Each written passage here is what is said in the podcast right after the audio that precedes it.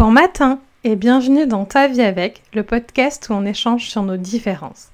Je suis Leila Kadilouche, coach de vie certifiée et accompagnatrice au changement, et on se retrouve pour l'épisode 52, un petit peu spécial où je vais te parler d'un sujet qui m'est très cher, l'autocompassion.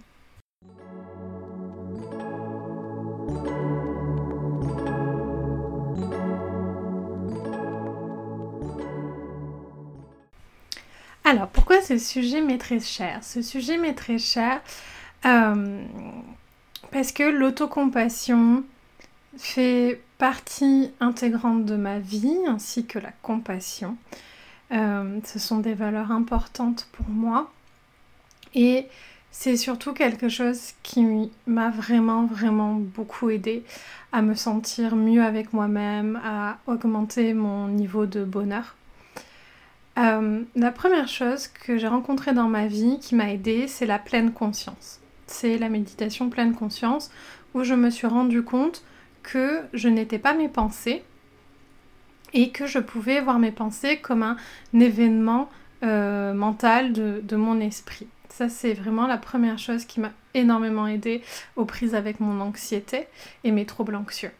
Ensuite, il y a eu euh, le coaching et la thérapie me permettant euh, pour la thérapie d'apprendre à défusionner mes pensées, donc à prendre de la distance avec elles, et pour le coaching, apprendre à changer les pensées qui ne m'étaient pas utiles par des pensées plus utiles. Mais il restait quand même des moments où j'étais euh, extrêmement perdue, extrêmement stressée, extrêmement anxieuse, extrêmement mal.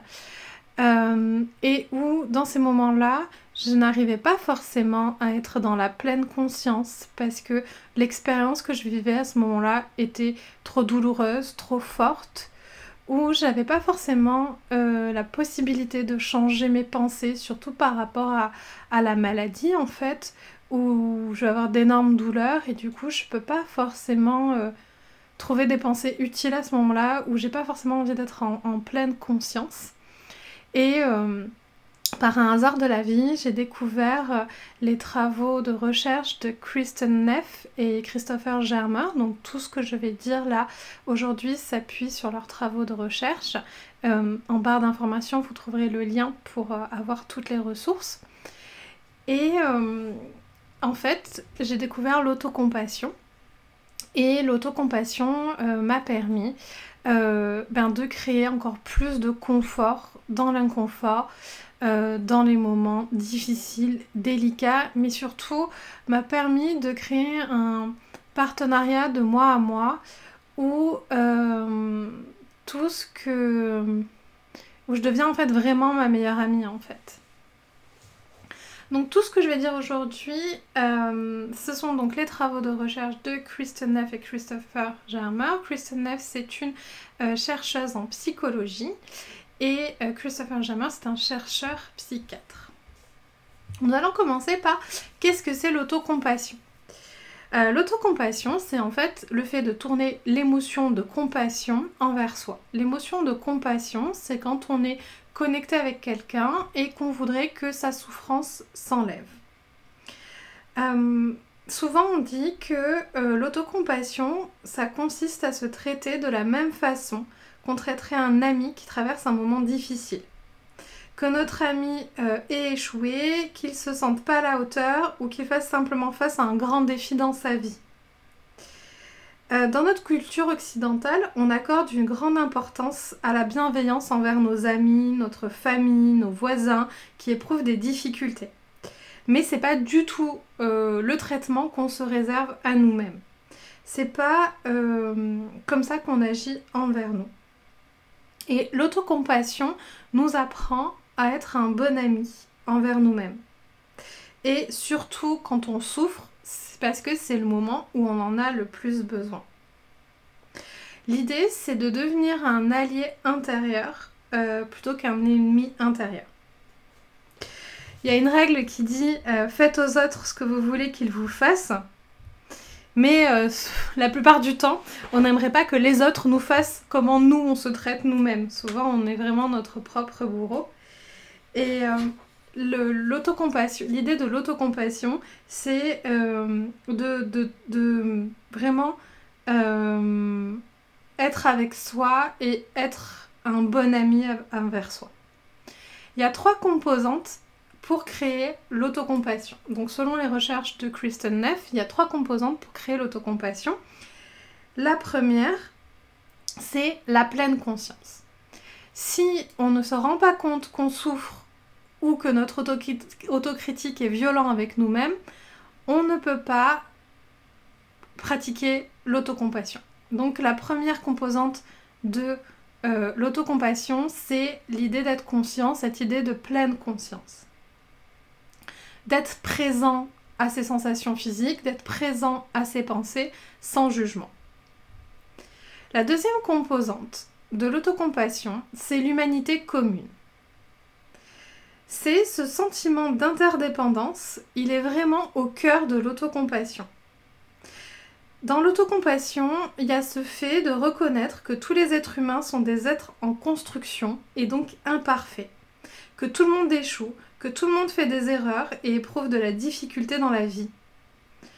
Et l'autocompassion honore le fait incontournable que la vie implique la souffrance pour tous et pour toutes, sans exception. Euh, et, bien que ça semble extrêmement simple et évident, euh, là je pense, quand vous m'entendez, euh, c'est très facile à oublier. Et on tremble très vite dans le piège de croire que les choses sont censées bien se passer, qu'on est censé faire mieux, que les autres réussissent mieux. Et il y a vraiment cette idée dans l'autocompassion de je me donne de l'amour, pas parce que je suis mieux que les autres, mais parce que je suis un être humain souffrant en fait. Et je suis comme les autres. Et la dernière composante de euh, l'autocompassion, c'est la bienveillance envers soi. Euh, c'est tourner cette bienveillance qu'on a envers les autres, mais aussi envers nous-mêmes. C'est vraiment porter euh, un regard bienveillant sur soi et pas complaisant. Alors je vais parler de ma métaphore de la corde de guitare. La bienveillance, c'est comme une corde de guitare. Si elle est trop tendue, si on est trop strict envers soi, la corde de guitare, elle pète. A l'inverse, si la corde de guitare elle est trop lâche, elle fait pas son ou pas le bon son. Et donc l'idée là, c'est vraiment de pas être dans la complaisance, une corde de guitare trop lâche ou une corde de guitare trop tendue, tirée, mais d'être vraiment sur la corde de guitare qui fait la note juste et donc pour nous l'action juste. Qu'est-ce que ce n'est pas l'autocompassion? L'autocompassion euh, crée beaucoup de doutes. Il y a beaucoup de doutes et de sujets sur euh, l'autocompassion. Je vous encourage vraiment à lire les recherches. Alors malheureusement tout est en anglais, mais de Kristen Neff et Christopher Germain, on voit vraiment bien que les personnes qui fonctionnent à l'autocompassion euh, ont moins d'anxiété, moins de stress. On en parlera un peu plus tard. Mais d'un premier abord, on se dit que l'autocompassion, c'est s'apitoyer sur son sort. Et ça n'a rien à voir, l'autocompassion, avec s'apitoyer sur son sort. Euh, en réalité, l'autocompassion est un antidote à l'apitoiement sur soi. Alors que l'apitoiement sur soi dit Oh, pauvre de moi, moi je viens du sud de la France, on dit peu cher. L'autocompassion, elle, elle reconnaît que la vie est dure pour tout le monde. Et la recherche montre que les personnes compatissantes sont plus susceptibles de mettre les choses en perspective plutôt que de, se concentrer sur leur propre détresse. Elles sont également moins susceptibles de ruminer à quel point les choses vont mal, ce qui est l'une des raisons pour lesquelles les gens compatissants ont une meilleure santé mentale. Quand nous sommes compatissants, nous nous rappelons que tout le monde souffre de temps en temps, cette composante d'humanité commune, et nous n'exagérons pas l'ampleur de nos difficultés. La pleine conscience, la composée de composante pleine conscience. Et L'autocompassion, c'est pas une attitude de caliméro de ah, c'est trop injuste. C'est reconnaître ce qui est là et apprendre à m'apaiser. Une autre, croyance sur l'autocompassion, c'est que euh, l'autocompassion, c'est pour les faibles, c'est pour les mauviettes. Euh, moi, je dois être dure, je dois être forte pour traverser la vie.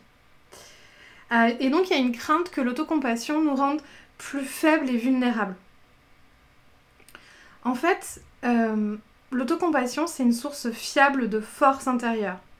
Elle nous amène du courage, elle nous amène de la force, elle nous amène de la résilience. Et euh, toutes ces qualités nous permettent de mieux traverser les difficultés. La recherche aujourd'hui nous montre que les personnes compatissantes sont plus aptes à faire face à des situations difficiles comme les divorces, les traumatismes ou la douleur chronique. Une autre croyance sur l'autocompassion, c'est être compatissant, c'est beaucoup trop égoïste et centré sur moi. Comme si prendre soin de soi, euh, apprendre à s'apaiser, apprendre à s'aimer, c'était euh, enlever quelque chose aux autres. La recherche nous montre euh, vraiment le contraire. La recherche nous montre que être plus compatissant envers soi, plus dans l'autocompassion, nous permet d'être plus présent aux autres. En fait, quand on y réfléchit, ça paraît logique dans le sens où si moi je me juge d'être une mauvaise personne ou d'être faible ou tout ça parce que j'ai fait ça, ben, je vais aussi avoir tendance à avoir ce jugement pour les autres personnes. Donc, ce que la recherche nous dit, c'est que les personnes autocompatissantes ont tendance à être plus attentionnées, plus compréhensives dans les relations amoureuses. Elles sont plus susceptibles de faire des compromis dans les conflits relationnels et sont plus compatissantes et indulgentes envers les autres. Une autre croyance, c'est non mais moi si je suis dans l'autocompassion, Leïla, euh, je vais me laisser aller complètement et je vais devenir une grosse larve complètement paresseuse. Ça c'est quelque chose que j'entends souvent. Euh, j'aurais juste envie de rester au lit à manger du chocolat toute la journée. Et en fait, c'est là où on confond autocompassion et autocomplaisance. Et en fait, l'autocompassion, c'est tout le contraire de l'autocomplaisance. La compassion, elle nous incline à euh, aller vers la santé, aller vers le bien-être long terme, pas forcément dans le plaisir immédiat, mais plutôt le, bien-être long terme. Euh, et, la recherche, là encore une fois, hein, tout ça s'appuie vraiment sur des recherches extrêmement sérieuses, hein, euh, nous montre que les gens qui sont compatissants envers eux-mêmes adoptent des comportements plus sains, et euh, tu peux faire plus d'exercices, mieux manger, euh, boire moins d'alcool, euh, aller plus souvent chez le médecin. Et parce qu'en fait, quand on réfléchit par exemple à un parent qui est dans la compassion envers son enfant, il va pas lui dire c'est pizza, burger et télé jusqu'à minuit tous les jours en fait. Si on aime vraiment son enfant, on va vouloir son bien-être physique et mental. Et du coup, on va aller poser des limites et des règles pour ça. Mais c'est la même chose en fait quand on tourne cet amour et cette compassion vers nous. Et il y a aussi une croyance de, fonctionner sur un système punitif, de en fait, si euh, je me punis pas, je m'auto-punis pas, je m'auto-critique pas quand je fais quelque chose que je ne veux pas faire, en fait, je vais m'en sortir impunément et euh, je vais en fait euh, jamais apprendre et jamais ancrer un, un, nouvel fonctionnement ou un nouveau comportement en fait. Euh, comme si l'autocompassion deviendrait une sorte d'excuse pour un mauvais comportement. Et en fait, euh, l'autocompassion, elle nous offre la sécurité nécessaire pour admettre nos erreurs et plutôt que de vouloir se mettre dans une posture de victime et blâmer quelqu'un d'autre pour pour ça, l'autocompassion, elle nous permet de récupérer notre responsabilité, de récupérer notre pouvoir. Et la recherche, encore une fois, nous montre que les personnes autocompatissantes, elles assument plus, une plus grande part de responsabilité pour leurs actes. Euh, elles sont plus susceptibles de s'excuser si elles ont offensé quelqu'un. Elles prennent plus facilement la responsabilité de leurs actes. Et prendre la responsabilité de notre acte, c'est le premier pas au changement. Euh, voilà tout ce que l'autocompassion euh, n'est pas. Et bien sûr que je pourrais faire un podcast, une série de podcasts qui serait dédiée qu'à ça. Mais je voudrais vous parler aussi des bienfaits de l'autocompassion. Alors, encore une fois, les recherches de Kristen Neff, Christopher Jama et plein d'autres chercheurs nous montrent que euh, l'autocompassion euh, amène moins de dépression et un sentiment de bonheur plus grand. Et en tout cas, c'est ce que mon expérience de l'autocompassion euh, m'a clairement amené moi dans mon expérience personnelle. Euh, l'autocompassion amène à moins d'anxiété et plus de satisfaction de vivre. Ça amène aussi une baisse du stress et une augmentation de la confiance en soi. Et une baisse d'une émotion qu'on sous-estime souvent, qui est la honte. Et ça augmente euh, grandement la, santé physique parce que comme on l'a vu, les personnes qui sont dans l'autocompassion sont plus enclines à prendre soin de leur santé et notamment de la santé physique et à faire plus d'exercices. Quand j'ai découvert moi l'autocompassion, c'est vrai que ça a été nettement euh, un trait qui est venu bien que j'ai pas travaillé mon autocompassion dans ce sens-là. Après mon expérience personnelle ne veut pas dire que, que c'est ça, mais je, je fais part de d'un état de l'art et d'un état de recherche, mais aussi du coup de mon expérience euh, euh, personnelle. Le, en fait, ce qui se passe, c'est que euh, on a trois systèmes de gestion de l'émotion selon Paul Gilbert. On a la réponse de stress qui est combattre, faire fuir ou l'inhibition, faire le mort. On a le mode drive qui est le mode faire, quand je fais des choses, quand je suis dans l'action. Et on a le soothing system, le, le système de prendre soin, euh, qui est le système qu'on active quand on pratique l'autocompassion. Et ce système qu'on active en pratiquant l'autocompassion euh, euh, éteint automatiquement, j'allais dire shutdown, parce que beaucoup de, de, tout ce que je lis actuellement est en anglais sur l'autocompassion, éteint le système de réponse de stress en fait. Euh, parce que ce qui se passe quand on est dans la réponse de stress, donc quand on est en mode combat, euh, du coup la réponse de stress se tourne envers nous parce que la plupart du temps en fait dans nos vies aujourd'hui on ne croise pas d'ours. Notre réponse de stress elle est très bien, elle est très bien optimisée mais pour les dangers physiques parce que euh, ben ce qui est avant, ce qui était plus à même de menacer notre vie, c'était des dangers physiques, un ours, un danger, un, intempérie. Au jour d'aujourd'hui, nos dangers sont extrêmement différents et menacent rarement notre intégrité physique. Et notre réponse de stress n'est pas adaptée à, ces changements sociétaux beaucoup plus rapides que notre évolution, euh, que l'évolution de notre cerveau.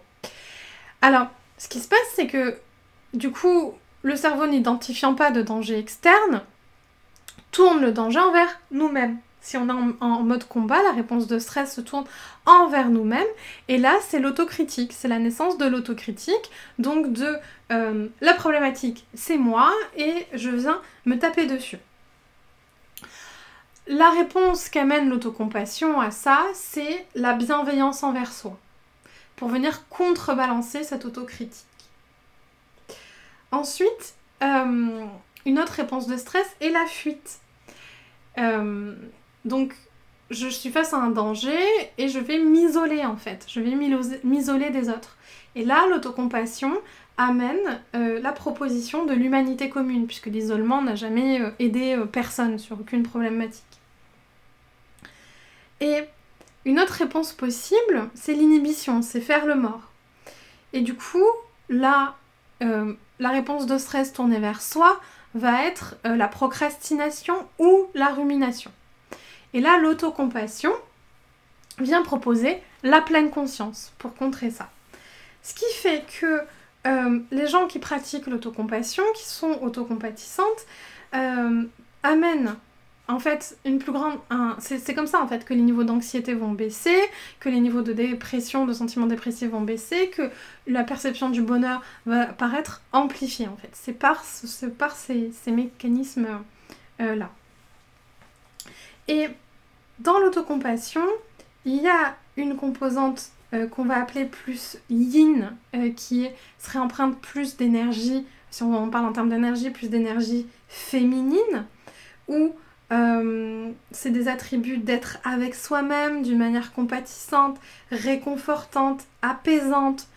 Et dans le programme d'autocompassion de Kristen Neff et Christopher Jammer, on va apprendre dans cette composante yin de l'autocompassion à se réconforter, à s'apaiser, à valider notre expérience interne. Et on a une composante plus yang, plus énergie masculine de l'autocompassion, qui est agir dans le monde, se protéger, subvenir à ses besoins, se motiver. Et dans cette composante euh, yang, il y a donc voilà, apprendre à dire non, poser ses limites, euh, subvenir à ses besoins et se motiver. Et il y a donc dans l'autocompassion le coaching de soi, mais il y a aussi l'apaisement de soi. Et ça, je trouve que c'est une part qui manque beaucoup dans le développement personnel, dont on parle peu. Euh, cet apaisement de soi, et il fait partie intégrante de, de l'autocompassion. Une proposition que je peux vous faire pour finir cet épisode, alors il y a eu beaucoup d'informations dites, hein, je vais continuer d'en parler beaucoup puisque actuellement je suis en formation pour enseigner le MSC. Le MSC c'est le programme de, Kristen Neff et Christopher Jammer, c'est le Mindfulness Self-Compassion. C'est un peu comme le MBSR pour ceux et celles qui connaissent, le Mindfulness Best Stress Reduction de John Kabat-Zinn, mais euh, pour l'autocompassion. C'est un programme pour apprendre l'autocompassion. Euh, et, je trouve ce programme tellement merveilleux que, donc j'ai décidé de faire la formation pour, euh, pour l'enseigner. Et une formation extrêmement sérieuse et complexe sur, sur plusieurs mois, voire années. Et, euh, et, c'est tout un, chemin en soi vraiment merveilleux et ça fera peut-être euh, mon, mon, retour d'expérience sur cette formation-là, si ça vous intéresse, fera peut-être l'objet d'un prochain podcast. Mais pour finir ça, je voulais vous, vous partagez euh, une façon d'activer l'autocompassion en soi par le toucher. Alors en fait, euh, il y a plusieurs touchés rassurants ou d'autocompassion, vous les appelez comme vous voulez, qui activent euh, ce soothing system dont on a parlé, ce système de prendre soin. Il y a par exemple se mettre les mains sur les joues. Vous pouvez la prendre un instant et mettre les mains sur vos joues et voir euh, comment ça résonne en vous. Il y a aussi euh, la possibilité de mettre les mains sur le cœur. Vous pouvez la mettre vos mains sur votre cœur et voir comment ça résonne en vous.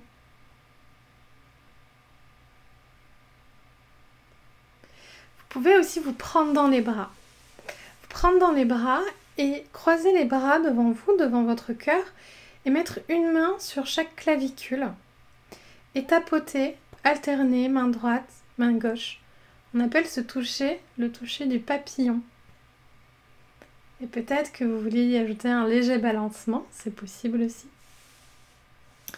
Vous pouvez aussi mettre vos mains sur vos avant-bras.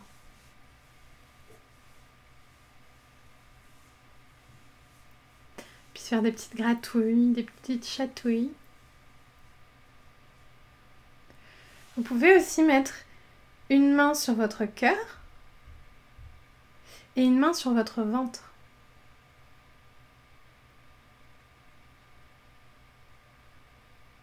Ou les deux mains sur votre ventre.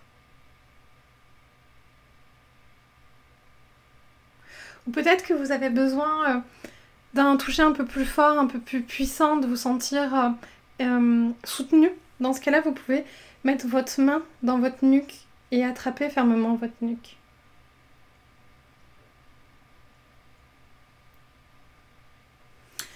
J'espère que cet épisode où je vous parle un peu plus de théorie et d'autocompassion vous a plu. N'hésitez pas à me le laisser savoir dans les réseaux sociaux. Et on se retrouve très vite dans un autre épisode de Ta vie avec.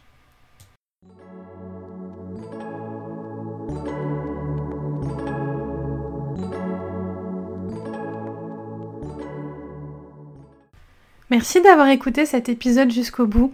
Si tu souhaites en savoir plus sur mes accompagnements, n'hésite pas à me suivre sur Instagram, Facebook ou sur notre site internet www.lklcoaching.com. Force et amour à toi